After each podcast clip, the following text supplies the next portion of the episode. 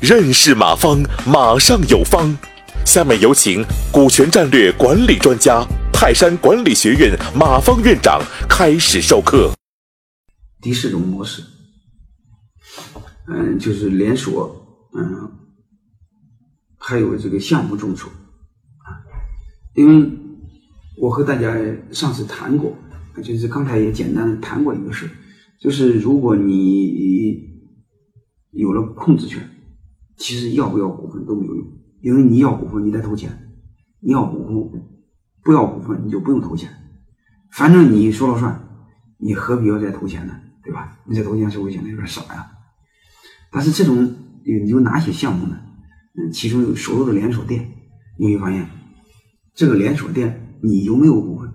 其实都是你说了算，因为牌子用了你的，管理台让你管，对吧？所以你有没有股份不重要啊，这是一个。还有一个很多短期项目啊，这个项目和公司不一样，公司可以永远存在，项目不。你比如你盖一个什么员工公寓，你修一座桥，嗯，它弄好就没有了，所以项目很短，嗯，所以这时候一般情况下是谁发起经营控制权就委托给谁，嗯，所以这个时候呢，嗯，其他人不可能有控制权，现在很多众筹盖房子的，嗯，众筹在山上干什么东西，嗯，其实大概就这意思。所以按这种的话，我们根据这张图来看，大家看一下，就是你可以把百分之百的股份全部众筹都没问题，因为这帮伙计没有心思管，也没有精力管，嗯，所以控制权还是你的，嗯，所以这个时候如果你的思维够开放的话，你把股份全拿出去都行，啊，给大家看一个真实的案例。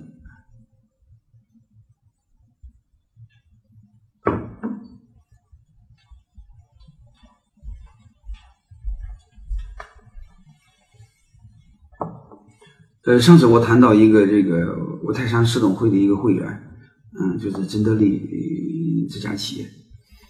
呃，他这个有六十六七十来家超市吧，嗯，有些门店他就是这种模式，啊，他把这个门店的所有的资金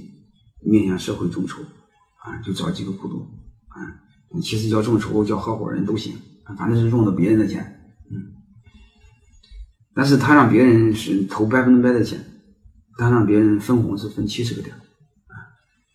分七十个点，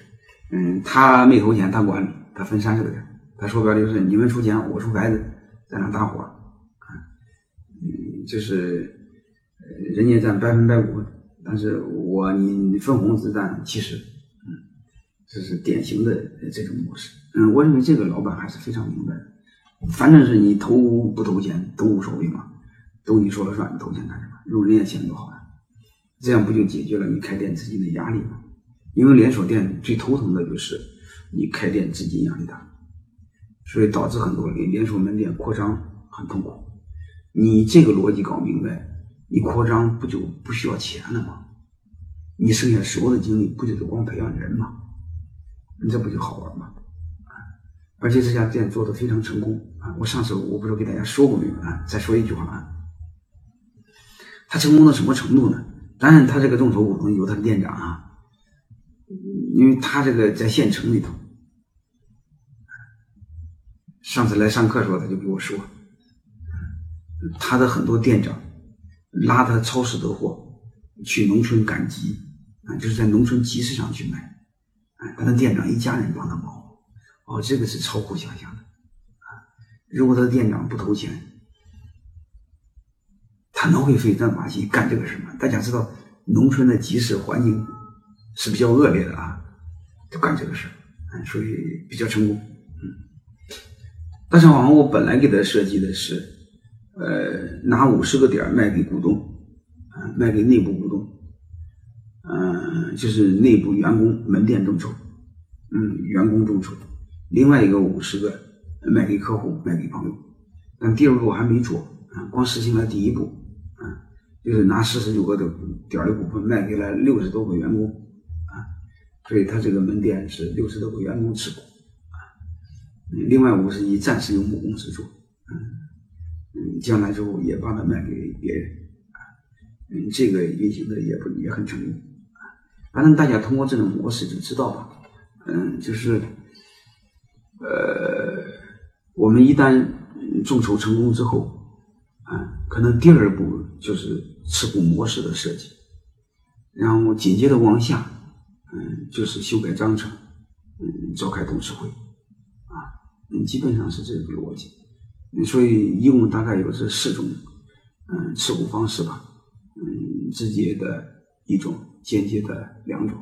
两种当中还分两种，然后再加这个单店，你们自己可以参照，嗯，你们选哪种都行，啊，嗯，而且这些呃提供的这几个案例，在现实中运营的还是非常成功啊。感谢收听本次课程。如您有更多股权问题，请微信搜索“马上有方”官方公众号。泰山管理学院自二零零七年起开设股权管理课程，每年有上万名企业老板学习和实践泰山股权管理法。